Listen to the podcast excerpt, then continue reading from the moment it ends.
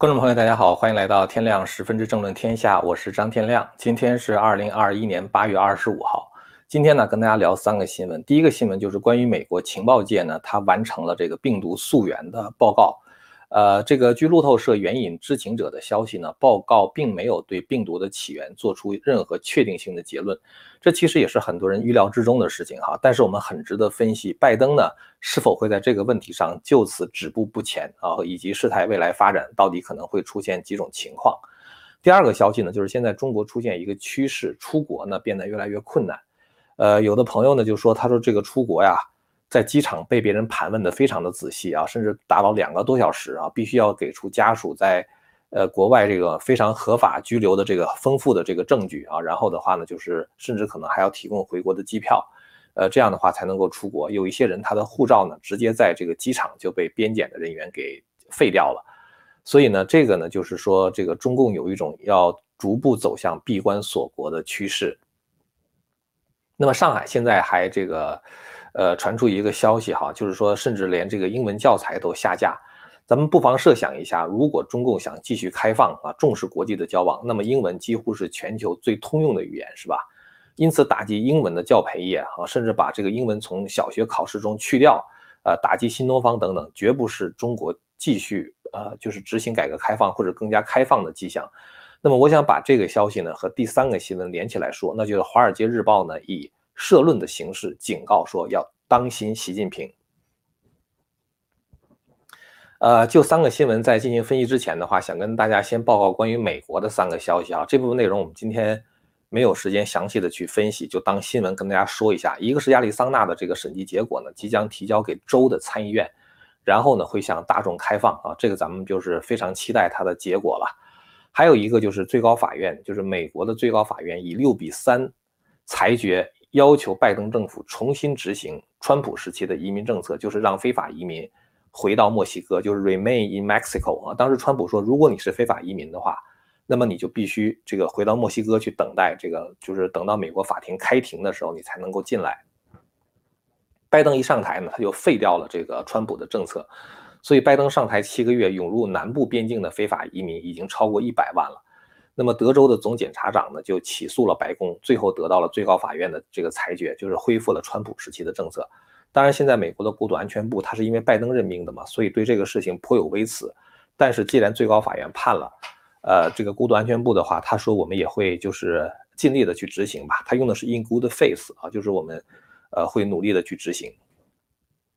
这个中间的过程也是一波三折哈。这个事儿咱们就是如果将来有机会的话，咱们可以再聊一聊。还有一个事情呢，就是加州罢免州长的事情啊。我们知道这个 Newsom 啊，就是这个罢免他的这个，就是收到了超过一百五十万票嘛，就是已经通过了这个门槛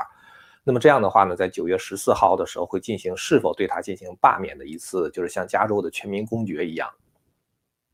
那么这次投票的话呢，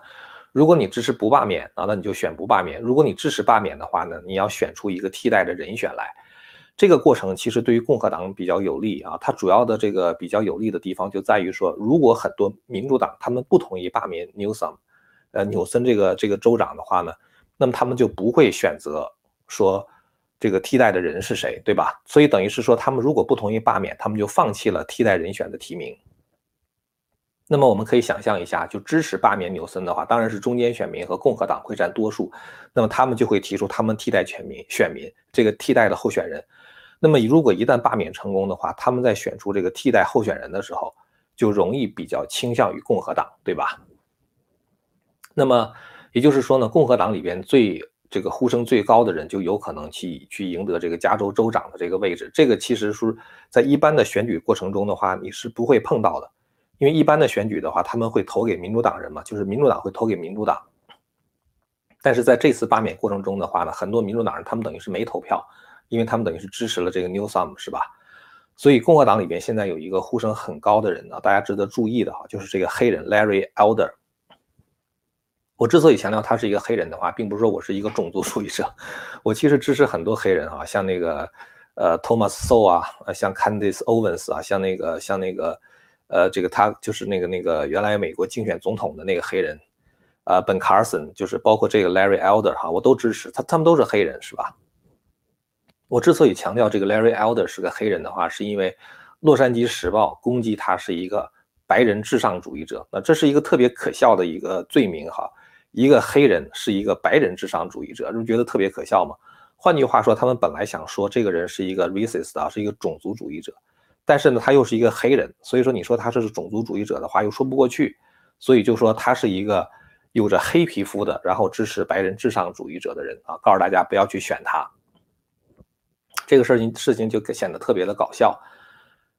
那么 L A Times 哈，这个洛杉矶时报之所以如此的荒唐可笑呢？其实他干了两件蠢事儿啊，一个蠢事儿的话就是提高了他们的知，就提高了这个 Larry Elder 的知名度。你报他的话，那很多人会看到嘛。再一个的话呢，表明了向选民表明了这个 Larry Elder 是左派的第一大敌人，而且是左派重要的威胁。既然 L A Times 可以攻击他的话，那也就意味着说他确实是一个现实的一个重要的威胁。那么也就是说，他当选的可能性呢，在左派评估看起来的话还是蛮高的啊。所以这个事情的话，咱们九月中哈，咱们就会知道结果了。啊，关于美国这个新闻的话，咱们只是跟大家简单的报告一下哈。现在咱们回到中国相关的议题，就是根据路透社的消息呢，就是美国情报界八月二十四号就是到期，就是报告必须提交报告的那一天哈，他们已经把这个报告呢，呃，病毒溯源的报告呢完成了，然后呢交给了拜登，但是呢调查并没有给出病毒来源的确切答案，这就是这个。路透社的这个报道啊，就是美国对于这个病毒起源于中国啊这个事情的这个呃审审核的话呢，嗯，不像是要给出一个确切的答案吧，就是没有解决这个病毒溯源的这个问题，没有回答这个问题。拜登呢，在五月的时候啊，就是五月份的时候，曾经透露过，他说有两个美国的情报机构倾向于认为病毒是起源于。自然界就是人类接触到了染病的动物，另外有一个情报机构的话，倾向于认为是实验室的意外泄露。所以说，实际上情报界在五月份的时候，我们就知道它并没有一个统一的答案。所以呢，就这一次能够得出这样的结论哈，就是这个报告中得出一个非确切性的结论的话，也不令人意外。当然，这个报告现在没有公布哈，他们可能要做一些这个，就是相当于，呃，把那个敏感信息给它抹掉啊这样的工作。这个路透说说有三名美国政府的官员和第四名熟悉调查的人说，他们也并不期待真正的能够得到确切的结论，因为中共呢阻止国际社会到这个现场去进行搜集啊这个关键信息的努力。那么还有一个官员说呢，就是报告可能会指出，就是还需要继续调查的地方，意思就是说我们这个调查有一些地方我们现在还不能够完全下结论啊，在某些方面可以继续努力的。但是呢，如果你要继续进行调查的话呢，会导致现在已经非常糟糕的中美关系变得更加的糟糕。那么有人就怀疑说，说拜登有没有可能为中共洗白？哈，其实我觉得美国的情报界不大可能为中共洗白，因为川普时代的情报总监 Radcliffe 啊，就是那个 John Radcliffe，他在今年八月初的时候，我们如果没记错的话是八月二号，我记得我们做节目的时候还提到过这个事情。他呢在 Fox News 上发表了一个新闻。就是不是一个新闻了，就是在 Fox News 上发表了他的一个 opinion 哈，就是他的一个一个相当于评论文章吧。他说：“我当年啊，作为情报的总监，我能够接触到美国政府最高级的情报啊，最高级的机密。”他说：“根据我所看到的情报，我认为这个实验室泄露哈，不仅仅是一种可能性啊，他用的是 possibility。他说：‘At the very least, it is more like a probability 啊。’ If not very close to a certainty，就是说，实际上在他看来的话，嗯，病毒泄露的话，几乎是板上钉钉的事情啊，所以说它叫 certainty。他说，但是呢，就是我当然我也不能百分之百，所以说呢，我们就说它是非常可能的。这就是美国的情报总监，就是这个川普时代的情报总监，根据他接触到的美国最高的机密得出来的一个结论。然后他说，这个，呃。自从病毒被泄露到这个世界上超过十八个月了，已经啊，他说我还没有看到任何一个科学的证据或者是情报表明这个病毒的话呢是来自于自然界啊，然后自然的从一个动物转给人。所以就是说，川普时代的情报总监如果这样讲的话，那么拜登时代的这个就是相应的情报部门的话，他们不可能完全否认这个事情啊，因为那个 John Radcliffe 肯定知道很多很多我们不知道的事情。我觉得呢，这个事情的发展有几个看点啊。第一个看点的话，当然就是情报界是没有办法洗白中共的。如果这样的话呢，拜登就有继续进行调查的压力。呃，特别是这个美国的情报界目前已经截获了大量的来自于武汉病毒所的那个这个基因数据库，因为这个数据库还是在分析之中哈，所以说呢，也许分析那些数据库会给出非常有力的证据啊，这就是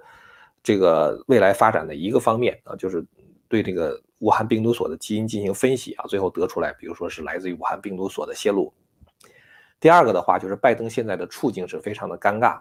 拜登现在在阿富汗撤军和撤侨这两件事情搞得是一塌糊涂，就是连左媒都是一片指责之声啊，说他是这个 incompetent 啊，就是说他是一个没有能力的啊。而且这个事情发生之后，拜登没有召开过任何一次这个记者会上去回答记者的提问啊，就是所以那个你看福克斯新闻上经常用懦夫来形容他，就是说连对记者的提问的这个都没有回答的勇气啊，也就是说他实在实在是没什么好说的。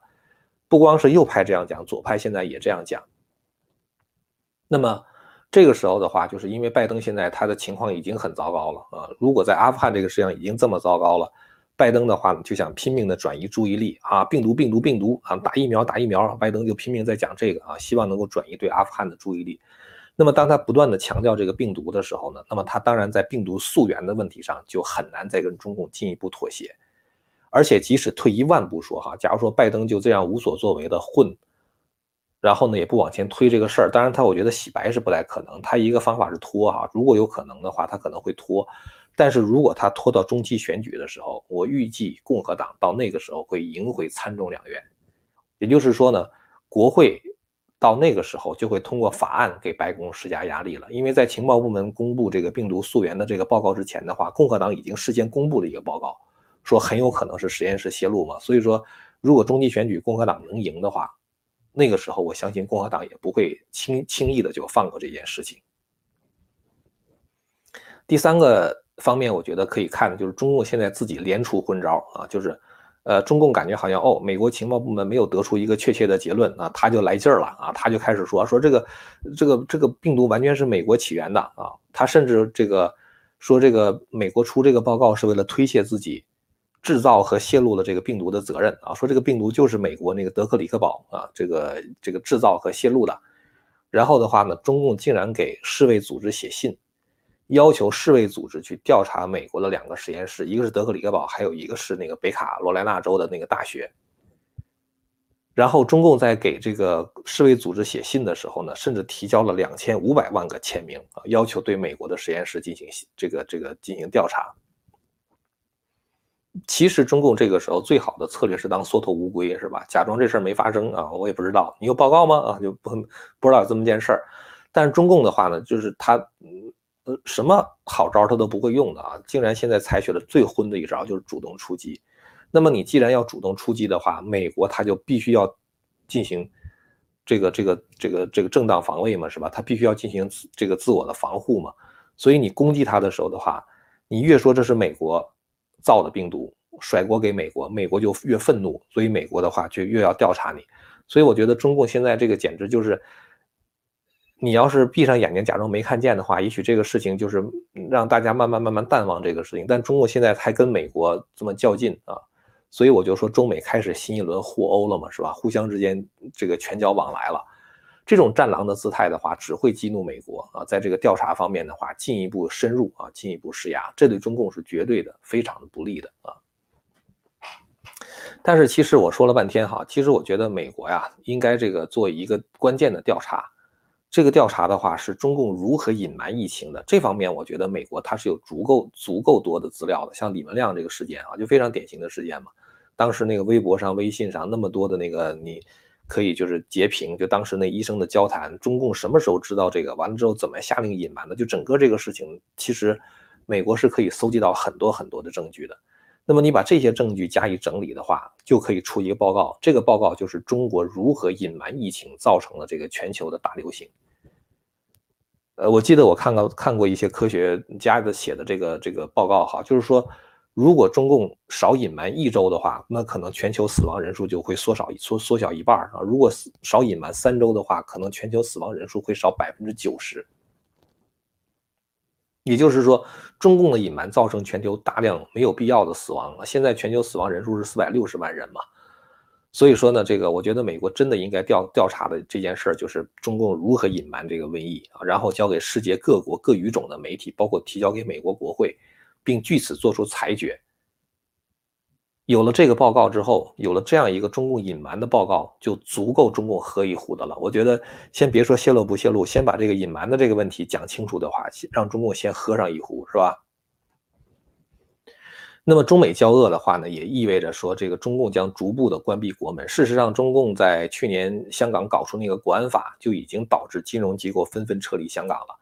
中共通过那个国安法是二零二零年六月三十号，是吧？根据南华早报的报道，仅仅过了一个多月以后，大概也就是五六周以后，新加坡就取代香港成为亚太最大的金融中心，成为亚太最大的外汇市场。所以你可以看到，就是习近平真的是很加速，是吧？所以不管是主动的还是被动的，实际上中共和这个世界都在渐行渐远了。今年八月六号的时候，这个这个可以给大家看一下啊，就是这个这是这个中共这个这是搜狐转载这个南华早报的报道，这是二零二零年九月九号的报道哈。这个实际上这个报道最早是南华早报八月十一号的报道，然后的话说东京和新加坡逆势增长取代了香港是吧？然后新加坡成为亚太最大的这个这个新加坡取代香港六千三百九十。九亿美元每天成为亚太最大的外汇交易市场，你看新加坡那总理乐的啊，乐成这样子了是吧？那么八月六号的时候呢，看到这个一个报道是上海，这是自由亚洲电台的报道啊，上海禁止小学期末英语考试，教育学者预料将全国推行。呃，这个事儿呢，就是说这个啊，这是在二零二一年的报道哈，说这个二零二一年两会有政协委员。提议取消英语作为中小学的主科啊，呃，小学的话本来是数学、语文、英语三个主科，现在等于是要把英文取消掉啊，就是所谓的双减政策嘛。那么上海其实从二零一七年的时候开始就禁止小学期末考试的时候考英语啊，我也不知道他们不考英语的话，上英语课你不考试，小孩怎么学呀，是吧？然后还有就是知名的英文学习的 App 啊，像 Duolingo 突然在中国的手机平台。就是应用平台被下架，所以就是说，官方的话呢，在逐步的淡化英语的重要性。中国人其实特别想学英语，为啥呢？因为学了英语之后的话，可以出国留学嘛，是吧？中国教育部有一个数据，二零一七年的时候，中国学子每年为英语必修课消耗的金钱就达到一千六百三十七点八亿元，这个就有点，就是这个大概是两百五十亿美元呀，就一年中国人光学英文。花的钱就是两百五十亿美元，然后英语的补习班盛行啊，这个我觉得它一个很关键的因素就是家长希望自己的孩子学英文，哪怕你不能出国，在国内找一个外资企业是吧？学了英文的话，可以帮助你扩展国际视野是吧？可以可以那个多读一些英语新闻。那个马云就不不就讲嘛，他说如果要不懂英文的话，他对这个世界的看法就是中共给他灌输的那一套，这是马云自己说的是吧？所以呢，就是说，中小学禁止小学期末考试考英语，这个本身的话，也就意味着逐步的在关闭国门了。然后，自由亚洲呢，这个今天还有一篇报道啊，他讲这个，这个这个出国越来变得越来越难。然后的话呢，这个上海呢出现了一个传闻，让家长恐慌的抢购英语书籍，就是大家看到这上面可以看到这个照片哈，就是你看那空空的书架。原来都是放英文书和英文教材、英文教材和英文辅教的那些教材的，结果现在都下架了。所以这事儿一出现之后，很多家长觉得以后想买这个英文教材都买不着了，然后就造成了这种一一阵一阵的这种恐慌。所以你可以看到，其实中国的家长啊，真的是还是蛮重视这个英文教育的。现在呢，就是随着这个疫情不断的反复，这个中国官方呢就是公布说将暂停发放非必要出境证件，意思就是。你出国的护照不给发了啊，呃，而且就是出境的话变得越来越难。有一个中国男子就讲他这个出境的这个经过，就是在机场被盘查了两个半小时的时间啊。所以这其实都是有一种国门要渐渐关闭的这种感觉。其实中国不光是人员的流动现在在限制，这个包括这个像像那个就是商品的流动啊，现在也在限制。很多人都讲，就是说中国今年下半年的经济下行的压力是特别的巨大。说这个今年上半年的话看起来还可以啊，到了下半年的话，这个经济会大滑坡。一个非常主要的原因哈，就是当时在去年就是瘟疫全球爆发的时候，不是很多国家都关闭了吗？关闭了之后的话，那就工厂不生产东西怎么办？于是的话，就中共就在那生产，生产完了就接到很多订单啊，口罩、呼吸机，还有很多日常用品，等于都在中国生产，生产完了之后运到全世界各地。所以中共去年一年的话，它的出口还是很大的，就出口的收入还是特别多。但是今年各国开始逐步恢复生产的时候，中共这边订单一下子就降下来了啊，所以它的这个到了下半年，它的经济下行的压力是特别特别大。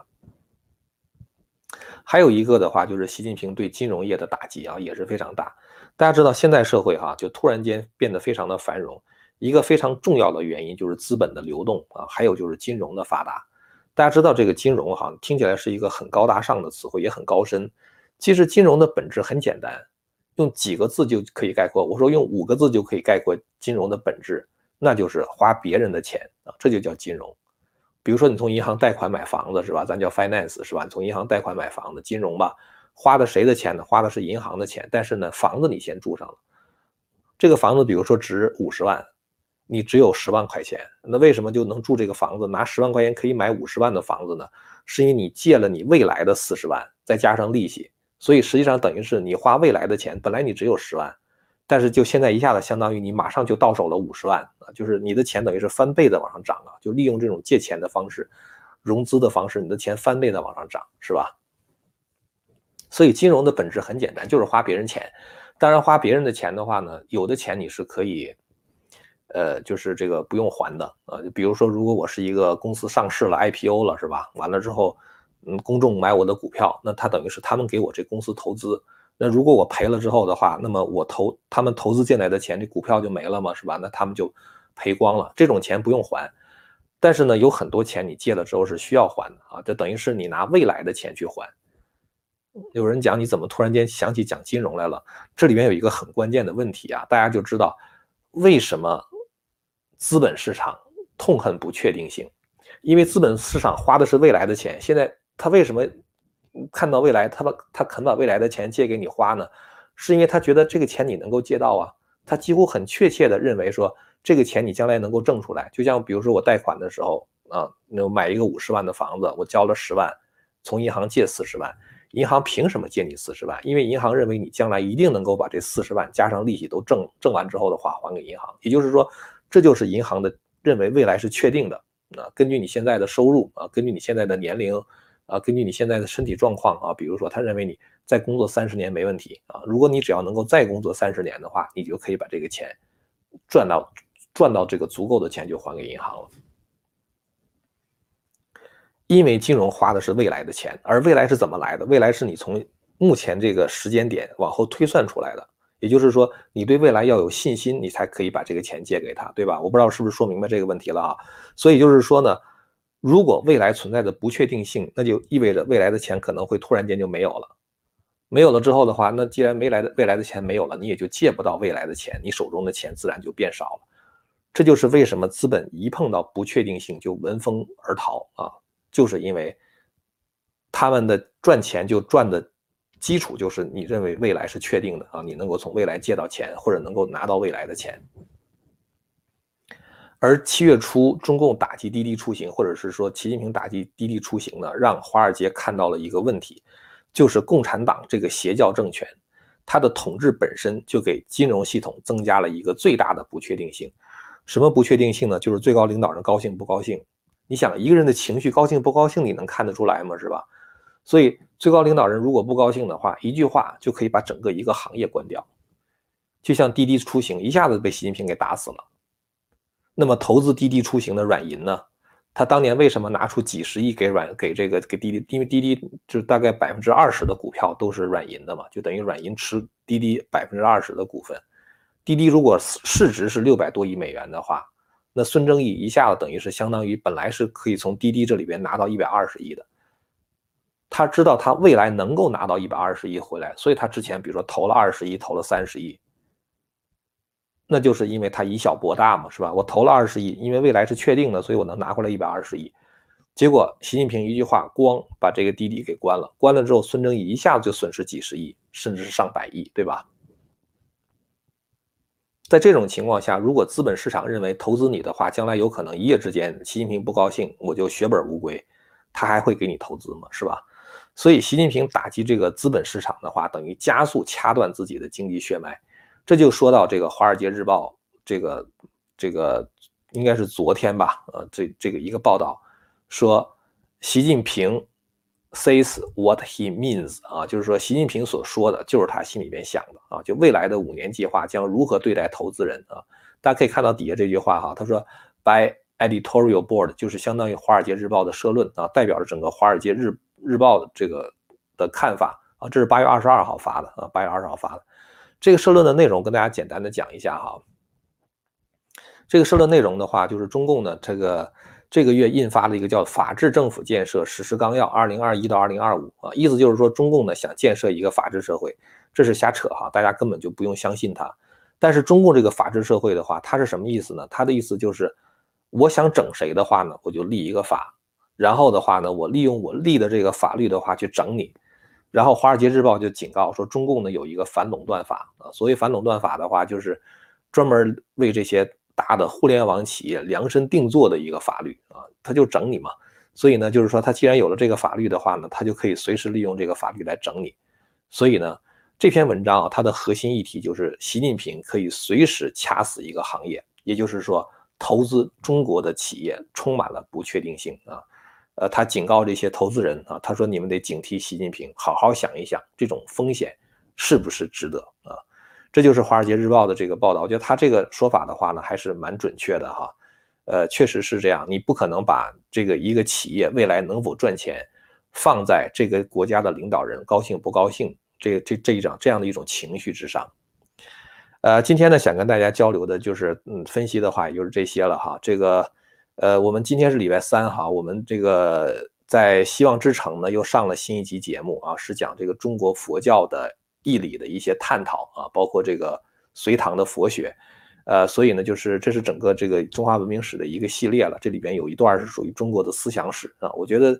呃，这些分析的话是我长期思考的这个结果哈，几十年学习和思考的结果。所以呢，欢迎大家呢，这个有时间花一块钱啊，如果您还不是我们的会员的话呢，就花一块钱啊，可以去看一看里边所有的这个几十集的这个中华文明史啊，都可以这个呃给大家看一看。呃，好了，那么今天呢，咱们就聊到这儿了啊！非常感谢大家的收看，我们下次节目再见。如果您要是对我们这个频道感兴趣的话，也欢迎大家订阅和传播这个频道啊！我们下次节目再见。千古文明汇成巨著，百家大义娓娓道来。希望之声精品网、希望之城隆重推出张天亮教授第二部大型讲史系列《中华文明史》。为您重现中国历史上最璀璨的文明之珠，让您在轻松的观赏中汲取古老的智慧和对当代的启迪。